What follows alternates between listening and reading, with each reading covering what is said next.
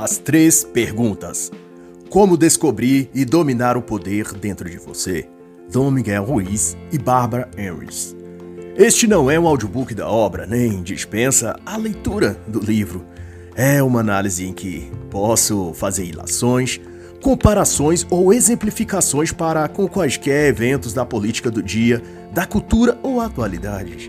Dom Miguel Ruiz é um professor espiritual ele ensina a filosofia tolteca e suas obras já venderam mais de 10 milhões de exemplares nos Estados Unidos apenas. A coautora desta obra, Barbara Henrys, é terapeuta espiritual, foi aluna de Dom Miguel e também se dedica a escrever e ensinar sobre a sabedoria tolteca. Nesta obra, eles convocam o leitor a examinar seus pensamentos e ideias sobre quem você é, sobre o que é realidade e sobre o que é o amor. E nessa investigação convida a refletir sobre o quanto temos contribuído para aumentar e criar nosso sofrimento, nossa superação. E assim, eles dedicam esta obra àqueles que escolheram serem os heróis de sua própria história, aos que ousaram não permitir serem guiados pelo medo, aos que agem com coragem e aos que usam suas palavras para entregar mensagens de amor e respeito. E havia assim então um certo senhor que conduzia sua carroça numa estrada num dia de chuva. Em dado momento, uma das rodas se quebrou. Enquanto estava ali, lutando com a roda na chuva e na estrada lamacenta, o menino que morava ali perto, passando apressado, viu o velho em apuros e começou a ajudar o pobre senhor. Enquanto trabalhava na roda, o garoto contava ao velho sobre seu sonho de descobrir o mundo, de conhecer a vida, de compreender seus mistérios. O trabalho feito, o velho da carroça não achou sequer uma moeda para dar ao garoto e ofereceu então ao menino pagá-lo com três pérolas de sabedoria. E garantiu que essas poderia valer ao menino mais que milhares de moedas. Então, o velho se inclinou na direção do garoto e disse: Para encontrar o seu caminho neste mundo, você só precisa responder a três perguntas. A primeira: Quem sou eu? Você saberá quem você é quando souber quem você não é. A segunda pergunta, disse o ancião da carroça, é o que é real. E você saberá o que é real quando aceitar o que não é real. E por último, continuou ele a dizer ao garoto, você deve se perguntar o que é o amor. E você vai conhecer o amor quando aprender o que não é amor. O menino tirou então o chapéu em respeito e agradeceu ao velho, que subiu na carroça, ajeitou-se e seguiu sua viagem. E o desafio está posto, e é que ou abrimos novas portas de percepção e compreensão, ou nos fechamos para tudo isso e continuamos no caminho familiar em que já conhecemos. O fato é que quando questionamos o que é real e passamos por portas desconhecidas, coisas novas acontecem novos conhecimentos aparecem e evoluímos. A vida está ansiosa para começar uma nova conversa com você. Se você ouvir e mudar, seu mundo será transformado. É o que diz o autor. E essa transformação passa pelas crenças que se alojam em nossa mente e se manifestam em forma de opiniões de atos e no modo de reagir aos dramas existenciais quais estamos sujeitos ante a vida. E para Ruiz, estas formas de responder à vida através de ações, de atitudes e posturas têm a ver com a perda de autenticidade, devido a sermos imersos a crenças e maneiras de ver e pensar sobre as coisas, desde que nascemos. E essas crenças que nos são atribuídas se tornam hábitos e cultura, se tornam nossas verdades pessoais. Porém, elas não são a realidade, elas são distorções da verdade e, no geral, agem contra nós ao invés de em nosso favor. Dito de outro modo, substituímos a honestidade e a autenticidade típicos da infância por verdades pré-estabelecidas, que não passam na realidade de mentiras, em que acreditamos e vamos fazendo delas nossas crenças pessoais, nossas regras, as leis que governam nosso mundo mental. Essas regras, por sua vez, formam nossa conduta, e como estão baseadas em cláusulas sociais que outros criaram e que apenas recebemos, passamos a viver uma ilusão, ou ainda pior, uma autoilusão. E dessa concepção da nossa mente nasce os traumas, as crises existenciais, as fobias e medos, os receios, as angústias e uma sensação que a maioria de nós tem de que algo não se encaixa, de que alguma coisa, seja dentro ou fora de nós, está errada, está fora do lugar. É aquela sensação incômoda de que há alguma coisa que está faltando. E por não acharmos o que nem onde, enviamos a culpa para o casamento, para o companheiro, para a companheira, para o curso que escolhemos. Hum, talvez não fosse a nossa vocação, ou ocupamos a religião que seguimos, ou o governo, ou o sistema político, ou econômico. O fato é que não conseguimos identificar de onde vem aquela sensação, e a razão é que ela está vindo da nossa alma e mente. Da parte de nós que sabe que vivemos uma mentira, uma ilusão que injetaram em nosso cérebro em forma de crenças e interpretações sobre a vida, sobre a fé, sobre a morte ou sobre o que é ser feliz. Todas essas estruturas de pensamento estão formatadas conforme aquilo que nos disseram, que nos ensinaram, que nos falaram que era verdade e que deveríamos nelas acreditar. A mente, conta então o autor, é o governo dentro de nós que define as regras e o nosso corpo obedece. E da mesma maneira que o país, estado e cidade são dirigidas por leis e regras políticas e sociais que esses governos estabeleceram, também nossa mente é controlada por um governo instalado em nosso cérebro. Esse governo cria regras e pune quem as desobedece. Essas regras, por exemplo, definem o que é a realidade ou o que é real, quem nós somos e também o que é o amor. E definidas essas crenças, nossas condutas, opiniões e vida em geral deverá seguir os protocolos sociais e culturais que elas demandam. Quaisquer desvio dessas ideias coletivas e comportamentos de senso comum resultam num sentimento de culpa, autodepreciação, críticas externas e exclusão social. Os melhores seres humanos será a crença comum são os que guardam e seguem o que a maioria pensa, crê e anuncia. E estar fora desse padrão cria desafetos, afastamentos da família ou dos meios sociais e o desconforto de ser considerado indigno de conviver com os outros. Assim, as três questões essenciais que podem trazer libertação desses paradigmas coletivos são propostos pelos autores aqui em forma das seguintes perguntas: Quem sou eu? O que é real? E o que é o amor? E então surge a primeira pérola. Quem sou eu? E Miguel Ruiz propõe que, geralmente, podemos achar que sabemos sobre nós mesmos. Tudo o que há de se saber. Quem somos, do que gostamos, o que queremos. Mas a verdade é que não sabemos. E isso só vem à tona quando passamos por certas situações e, diante daquilo, temos determinadas ações e posturas que surpreendem até nós mesmos. E nos levamos a dizer que não imaginávamos que pudéssemos ser tão fortes ou tão determinados, ou o contrário, desabamos emocionalmente, mais do que pensávamos que nos abalaríamos em situação assim. Às vezes, em situações extremas ou imprevistas, é que fica revelado até para nós mesmos o quanto somos ou fortes ou fracos, ou motivados, ou então passivos e frustrados e nem sabíamos. É em momentos de conflitos, de tensão ou de dificuldades que vem à tona uma faceta de nós que não conhecíamos, nos dando a perceber que nem sempre os valores e ideais que proclamamos, que são aqueles que estão dentro de nós ou que irão se manifestar no momento de aflição ou desafio, seja realmente assim. e de onde isso vem? De onde surgem? Onde estavam essas ações e prepostos que se manifestam inesperadamente? A verdade é que sempre estiveram em nós. Eles vêm das crenças e sentimentos que há alojado dentro do nosso ser. Eles são parte de nós, aquilo que também somos, ou que aceitamos ser.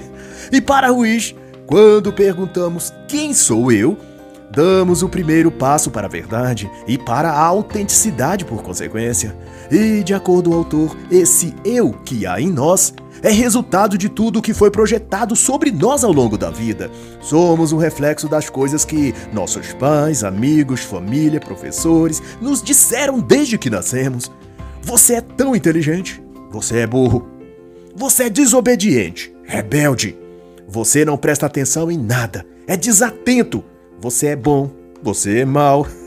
Nessa medida, somos resultado das opiniões que deram acerca de quem éramos, ou de quem seríamos no futuro, ou principalmente de quem deveríamos ser. Aquele homem ou mulher que pensasse, sentisse ou se comportasse de determinada forma. E crescemos assim, como espelho refletindo as expectativas e anseios dos outros, daquilo que esperavam que fôssemos.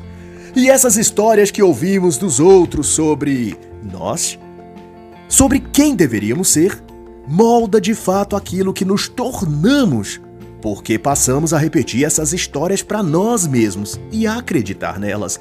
Daí, quando temos de dizer ou pensar sobre quem somos, nos espelhamos nos termos e definições que escutamos desde a infância sobre nós, sobre quem éramos e sobre quem deveríamos ser. Essas histórias contadas dos outros para nós e depois de cada um para si mesmo são tão incorporadas em nossa mente que se tornam o nosso eu. E tudo que definimos quanto à personalidade estará baseado nessas crenças de que o nosso eu é aquilo que dissemos ou que foi dito sobre nós. Assim, o eu se torna o personagem central da nossa vida. Tudo passa a girar em torno dele. O eu vira o centro de nossa psique de nossa mente. E toda a carga emocional das histórias e crenças que o formaram atua em nossas decisões e opiniões sobre tudo, para que a gente acredite que o eu é o que somos. Mas então, se não somos isso, o que somos então? E do ponto do autor, para sabermos quem somos, precisamos compreender quem não somos. E nesse ponto, Dom Miguel vai esclarecer que o eu não é o que você é, a mente é o que pensamos que somos, até decidirmos o contrário. o comportamento segue a crença, diz ele também. Nossa mente pode escolher seguir a verdade, ou escolher seguir as histórias que você ouviu sobre quem você é ou deveria ser. Então, quando você pensar quem sou eu, se pergunte também quem não sou eu. E daí que começamos a achar as respostas. Você é o pintor, diz o autor, mas é também a tela que você mesmo pinta. Não somos vítimas de nossas crenças, somos o criador delas. E isso tem efeito a partir do hábito que desenvolvemos de prestar atenção e seguir aquilo que nos disseram. Na infância, isso é fundamental para aprendermos, mas acabamos levando esse comportamento para toda a vida de adulto. Ouvimos as pessoas dizerem coisas e seguimos. Acreditamos que elas falam a verdade e aquilo se torna também a nossa verdade pessoal. E aquilo que cremos e agimos se transforma em nosso padrão básico de ser e agir. E ficamos repetindo que aquele é o nosso jeito de ser, nossa personalidade. é o que somos. Mas aquilo que somos está definido com base no que fazemos e o que fazemos, por sua vez, baseia-se no que nos disseram e damos a elas atenção bastante para incorporarmos em nossos atos e ações e pensamentos todo aquele modo de agir e de crer. Atenção, memória e imaginação é o que fundamenta a construção do nosso eu, de acordo com o autor. A atenção usamos para concentrar as informações que vemos e ouvimos sobre nós, ou sobre a vida, ou sobre as pessoas, e vamos aprendendo como nos comportar. A memória serve para armazenarmos essas instruções e agirmos no modo automático, porque essas informações foram registradas há muito tempo em nossa mente e cérebro. E, por fim, a imaginação atua como um mecanismo de controle acusando-nos se nos desviamos daquela conduta padrão que incorporamos como nosso eu e que diz como devemos pensar e agir. A imaginação sugere imagens mentais de como seria, talvez pior, se deixarmos de agir daquele determinado modo. A imaginação provoca ideias de fracasso ou de dificuldades se desobedecermos às regras ou hábitos que já estamos acostumados a seguir. Com a imaginação, trazemos à mente possíveis casos em que pessoas tenham desobedecido às regras e passada então por problemas maiores. A imaginação vai então nos provocar medo de mudar e nos levar a manter os padrões mentais e de comportamento. Ela é como um cão de guarda que colocamos no limite do terreno para proteger a propriedade, mas ao invés de o cão de guarda impedir de intrusos entrarem, ele impede de sairmos dos limites daquela propriedade.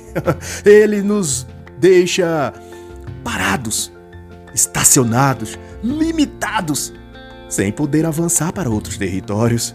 Projeta sempre uma ameaça, um perigo, um, uma ocorrência de algo ruim que acontece ou que acontecerá se nos arriscarmos para além daquele lugar conhecido. E é por isso que Miguel Ruiz vai conceber que só a razão não pode nos tirar desse esquema, pois a razão é na realidade a caixa mental que abriga guardado a imaginação, a memória e a atenção que concentramos nas coisas. Ao ponderar com base nesses três quesitos, a razão vai conceber que o mais razoável para mitigar os danos é de fato manter esse mesmo esquema, ficar com aquilo que já é conhecido, manter ali nos limites daquele território. Ao invés da razão, portanto, o autor sugere a consciência Despertar essa parte do nosso ser pode ser o caminho mais eficaz para atingir uma mudança real e verdadeira. A consciência se desperta, por sua vez, mediante a compreensão, ao enxergar como estamos presos a esse processo e mecanismo e decidir aplicar um outro esquema, dessa vez escolhido por você mesmo. Isso nasce da decisão. Mas decisão só pode ocorrer livremente quando você enxerga e compreende o que está ocorrendo. E quando entende quais das suas ações e ideias vieram de você mesmo ou de fontes externas a você, como os pais, a religião, os professores, a TV, a Netflix. e essas fontes externas acabaram definindo como seria o personagem eu dentro de você. E que agora você confunde acreditando que você é esse personagem, quando na verdade não é. Ou melhor, e até enquanto você decide que seja. Simples assim. Quantas das suas escolhas foram voluntárias? Desafio, autor. Por que você torce para esse time? Por que você escolheu torcer para ele? Quem te levou ao estádio a primeira vez? Que camisa de time vestiram em você quando criança? para qual igreja ou religião te levaram? Qual partido político você escutou seus professores dizerem que era o melhor? Todas essas categorias de coisas forjaram muito do que você pensa e faz agora. E muito delas foram injetadas em você na fase em que você aprendia por atenção e imitação vendo o que os outros faziam e diziam e tentando ser e fazer igual. A consciência surge quando você decide escolher com base na sua reflexão sobre cada coisa importante em sua vida. Para onde aquilo te leva? Aquilo te beneficia? Em quê? A qual fim esse ou aquele trajeto te levaria? Quando essas perguntas são feitas, as escolhas também são feitas com consciência e não por imposição, mas por decisão pelo entendimento de que elas o levam a um desenvolvimento ou patamar melhor para você e para o meio em que você está. O nome disso é consciência. Você é fruto dessa consciência. Só isso você pode ser. Só isso pode ser você. O que você é. E simplesmente porque decidiu ser. E a segunda pérola, então. O que é real? E para Ruiz, saberemos o que é real quando aceitarmos o que não é real. A chave disso é a consciência da verdade, que, segundo o autor, tem a ver com olhar para si mesmo, não como um produto da vida, como aprendemos a fazer, mas como um criador da vida, não como uma vítima das circunstâncias. Ao mudar essa perspectiva, nos conscientizamos que somos os artistas a pintar a nossa vida ao fazer a pergunta o que é real, diz Miguel Ruiz, desafiamos as informações que estão em nossa mente e que criaram as imagens que temos da realidade, sobre quem somos e sobre o que é a vida. Somos o reflexo dessas informações, porque elas geraram crenças e essas crenças viraram comportamentos, e os comportamentos em reações instintivas, que definiram quem somos ou quem acreditamos ser. Decorrendo disso, tudo aquilo que chamamos então de nossa realidade. A mente, ensina então Tom Miguel, é um reflexo espelhado do que é real. E se a realidade que vivemos e expressamos está baseado nesses reflexos, então significa que toda a nossa vida, crenças, atitudes, percepções, se baseiam em coisas que não são reais, que só existem porque damos a elas a força para que existam, mas que são distorções da realidade e não a realidade em si. Ou seja, aquilo que nós experimentamos como realidade, ou chamamos de real, é a interpretação que damos das crenças que nos foram fornecidas desde o nascimento até agora. O modo como nos sentimos emocionalmente e até fisicamente decorre diretamente dessas interpretações. Acreditamos que algo é real e a partir daí reagimos emocionalmente e sentimentalmente em correspondência àquilo. Pense, se você acredita que é amado ou acolhido em determinado ambiente, como você age? Logicamente, você vai procurar estar mais presente ali, naquele meio que você acredita ser amado. E o que ocorre se for o contrário? Se você se sente ameaçado, rejeitado ou em perigo em determinado lugar, é óbvio que você buscará evitar aquele local. Você evitará estar naquele ambiente. Mas e se ocorrer que aquilo não for verdade? Se de repente você descobre que nunca sofreu ameaça dali, nem que o lugar é perigoso e que foi tudo engano, um mal entendido.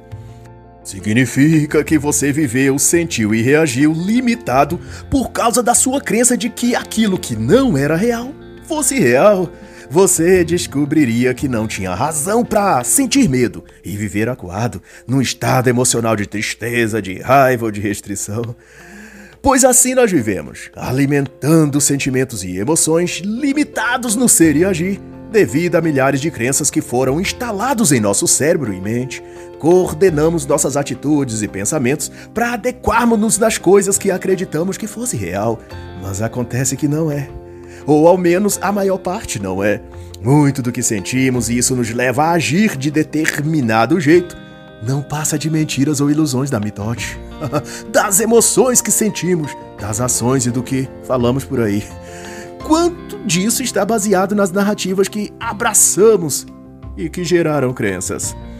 Observar, ouvir e sentir é o que Miguel Ruiz recomenda para começarmos a compreender e a detectar o que é e o que não é real em torno da nossa vida.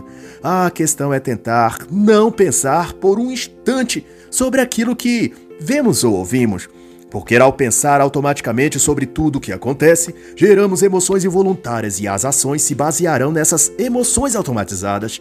Tudo que vemos, o que ocorre, experimentamos também emocionalmente, quase no piloto automático. Isso impede o esclarecimento e gera comportamentos repetidos, cíclicos. E por isso as pessoas costumam julgar que são assim, que aquela é a sua personalidade, seu jeito de ser. Mantenha-se quieto por um instante, diz o autor. Você verá o seu eu, sua voz interior traçando opiniões e conclusões sobre tudo que está ao redor de você ou ocorrendo em sua vida. Mas você não é essa voz. Essa é a voz do eu. E você não é o eu. Essa é a sua mente controlando tudo que você faz, pensa ou diz. Você não precisa concordar e nem seguir e nem repetir o que essa voz lhe diz. Ela está equivocada. Ela se baseia naquele estoque de informações que sua memória guardou. Você só está viciado a obedecer essa voz porque acredita que ela é você e que ela está sempre certa. Mas onde está escrito nessa coisa toda a lei que sua voz interior está sempre certa? Onde você assinou esse contrato concordando que a voz na sua mente é você e que você deve seguir sempre o que ela diz? Seus pensamentos seguem o enredo, e esse enredo foi escrito pelos que conviveram com você, pelos que te criaram, pelos amigos, pais, professores que você teve.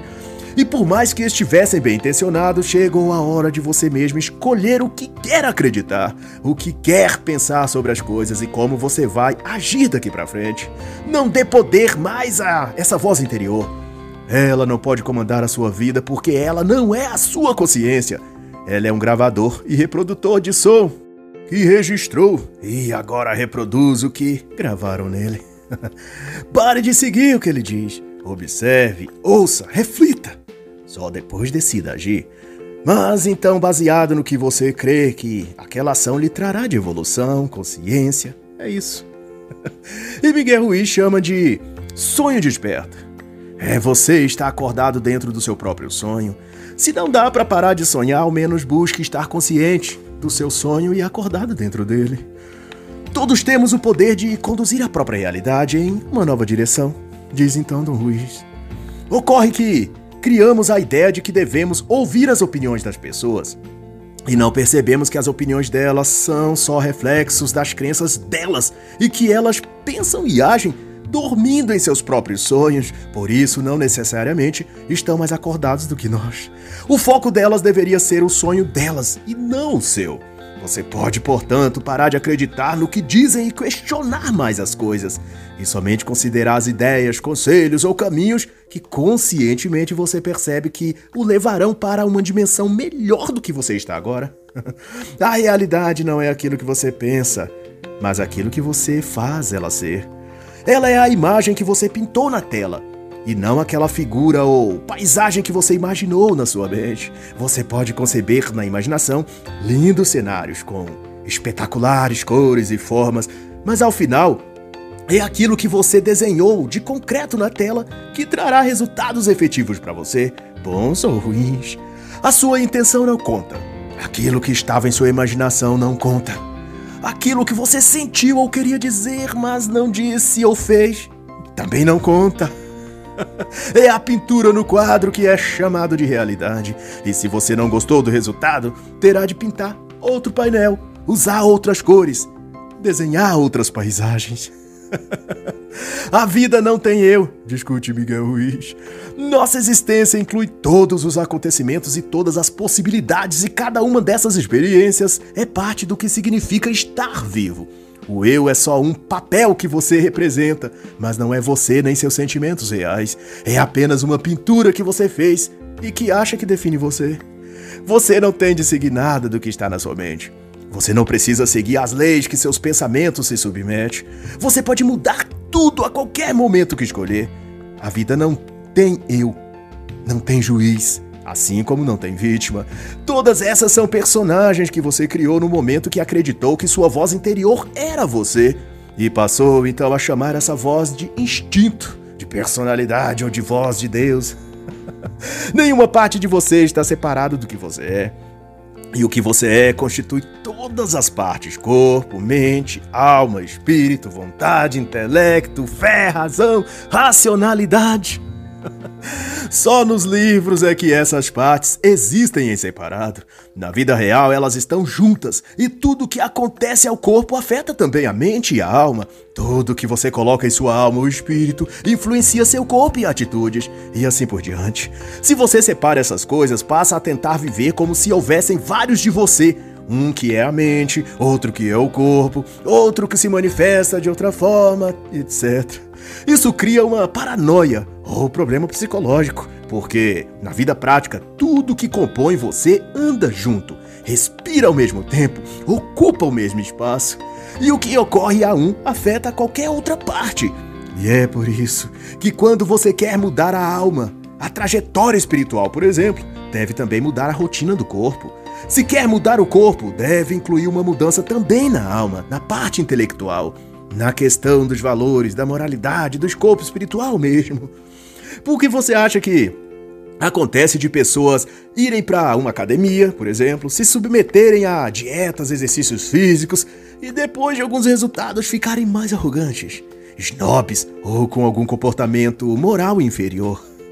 É porque estavam trabalhando o corpo como se fosse uma entidade separada do espírito. Daí, enquanto o corpo era exercitado, o espírito, a mente ou a alma se enchia de soberba e de sentimentos de superioridade. E daí, quanto mais melhor a estética, mais pior a parte interna. O que ela sente e é.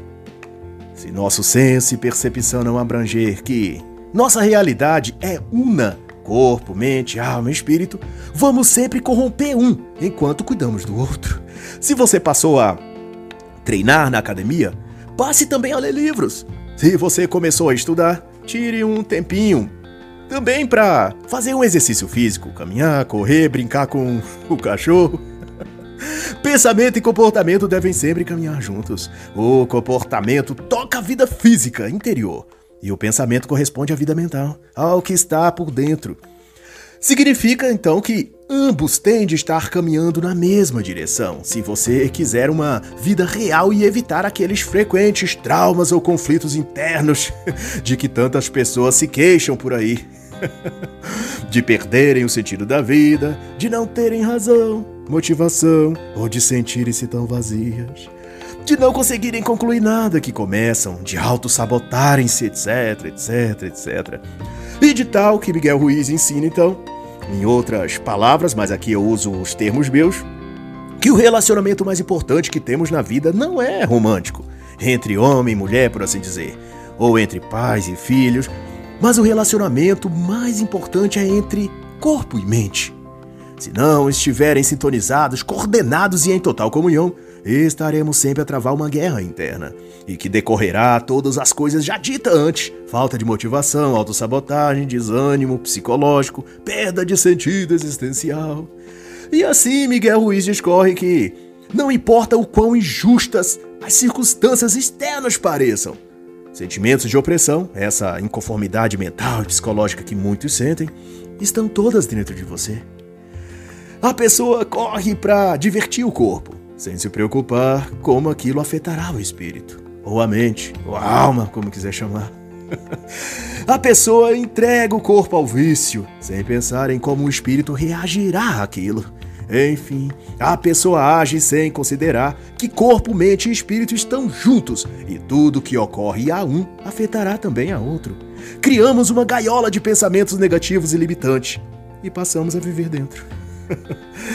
Quando adotamos a crença de que nosso eu vive dentro de nós e é uma parte separada do nosso ser, passamos também a crer que podemos se dedicar a um e negligenciar a outro. Ah, na prática, na vida real, a negligência a um atrapalha o desenvolvimento de outro. Você é o indivíduo por inteiro. Cada região em seu corpo, mente ou espírito compõe o mesmo você. E tudo isso é o que você é realmente. Você não é a voz, a alma ou os sentimentos que você tem. Você é tudo isso ao mesmo tempo. Mas nada disso é você. Isso porque essas coisas manifestam-se a partir de suas crenças e não da sua essência. Logo, elas não são você. Elas apenas estão em você, como a pintura que está no quadro que você pintou. O desenho está lá, porque você criou. Quando, porém, você decidir desenhar outra coisa, não haverá quem o impeça, pois a tela e os pincéis estão todos na sua mão. Você só precisa acreditar que pode fazer. As ideias criam um paraíso para vivermos ou nos mantém no inferno, diz o autor. Cada um de nós, continua ele a dizer, cria o tipo de realidade que acha que merece. Mas o que é real é que você merece muito mais do que acha. E assim chega a terceira pérola. O que é o amor? E dirá o autor que você vai conhecer o amor quando perceber o que não é amor. E da perspectiva de Dom Ruiz, vivemos a realidade como se fosse nossa prisão e não como algo que nós mesmos criamos. Por isso nos fazemos de vítimas de circunstâncias, de coisas que julgamos que não temos o controle. Muito menos ainda o poder de alterar essa realidade. E desse ponto, vivemos como reféns de toda situação que aparece, sendo empurrados de uma situação a outra, sem nos mover na direção que gostaríamos, mas apenas sendo movidos de lugar a lugar, de condição ruim a outra pior como se fôssemos um tronco de árvore jogado num rio onde ele leva para onde quer. Com sorte, conseguimos, vez ou outra, estacionar um pouquinho num canto qualquer, mas logo que a chuva enche a maré, o rio nos leva para outro ponto e somos de novo levados para lá e para cá. Mas há aqueles que decidem que já foram empurrados demais pelo rio da vida e que já é tempo e momento de deixar de ser tronco e ser árvore plantada, crescendo e frutificando. E para o autor essa transformação ressoa na forma que entendemos que é o amor. O amor é a energia da vida.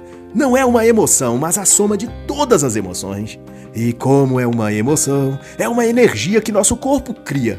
Quando se manifesta, nos conecta à própria vida e a tudo que existe. No mundo atual, contudo, o amor é confundido com o ego. O ego é a expressão do eu, é sua manifestação. E dessa forma a emoção que chamamos de amor é mero jogo de troca para adornar nossa vaidade, de tal que amamos impondo condicionante. Eu amo se você me amar de volta. Hum, eu amo se você fizer isso, se fizer aquilo. Se você for desse ou daquele jeito, se me der isso, me der aquilo. Nesse sentido que chamamos de amor, é na realidade uma fome emocional, um desejo de ter, de obter, de receber. E isso é fruto de uma mente insatisfeita, agitada pelas ondas e marés da vida, levada a todo lugar sem fixar raiz em lugar algum. Nós confundimos amor com ansiedade. A ansiedade é uma preocupação constante com o que pode acontecer no futuro, ou um desconforto com o que já aconteceu no passado. De todo modo, é uma fonte que extrai nossa energia ao invés de nos recarregar. E o amor, por contrário, dá energia, dá força, dá calma e quietude. Sendo então que qualquer outra emoção que não produza isso é tudo menos amor. Normalmente, esse sentimento que chamamos de amor vive em falta e sempre tendo de se preencher. Usa tudo e todos para receber sua porção de atenção, de carinho ou de afeição, mas em seguida despreza quem lhe deu. E depois se ressente, porque a pessoa não permaneceu ali para nos fornecer de novo aquela carga de emoção que queríamos depois de nos esvaziar novamente. O que chamamos de amor, na verdade, é a ausência de amor. Quando amamos, já estamos preenchidos. Por isso, todo gesto do outro nos satisfaz, sem que sejamos carentes de grandes demonstrações de afeto ou de carinho. Estamos cheios e repletos. Nos preocupamos mais em dar do que em receber. O contrário disso não é amor. é necessidade, é vazio emocional, existencial. É falta de sentido para viver. É tudo menos amor. O amor é um abraço seu à vida. É você agarrado à existência, vivendo plenamente. Cuidando do corpo porque ama o corpo. Cuidando da alma porque ela é uma com o corpo. Cuidando da mente porque a mente está na alma, a alma no espírito. E tudo se expressa no corpo. e você ama o corpo, porque não há como demonstrar ou manifestar amor sem atitudes e ações de amor, e isso só o corpo pode expressar. O que chamam de amor, na verdade, é um feitiço que impede o amor, porque se trata de uma crença em que só podemos amar se. E é esse se que impede de o amor se tornar real em nós. Quando condicionamos o amor a cláusulas de que ele só pode existir ou manifestar-se se, se, se isso, se, se aquilo. se também nos amarem, ou se também formos retribuídos dessa ou daquela forma. Hum, então amor não é real. Queremos amar e sermos amados, mas estamos o tempo todo tentando reescrever o que é o amor. O amor só acontece se permitirmos que ele seja o que é mesmo que signifique que não receberemos esse amor de volta. Quando o amor se manifesta, ele não quer ser retribuído. Ele só quer transformar por onde passa. Outra coisa além disso, não é amor. Isso pode até não parecer justo, mas as coisas reais e verdadeiras quase nunca parecem justas, elas só são o que são. E é por isso que muitos não gostam do que é real e preferem então a fantasia, porque sentem que podem ficar em desvantagem, dar e não receber, compartilhar e não ter de volta. Ou seja, o amor que queremos dar é uma rede que usamos para capturar os sentimentos dos outros e extrair toda a energia deles. Isso é tudo menos amor. E assim encerra a análise da obra As Três Perguntas. Como descobrir e dominar o poder dentro de você, de Dom Miguel Ruiz e Barbara Henrys.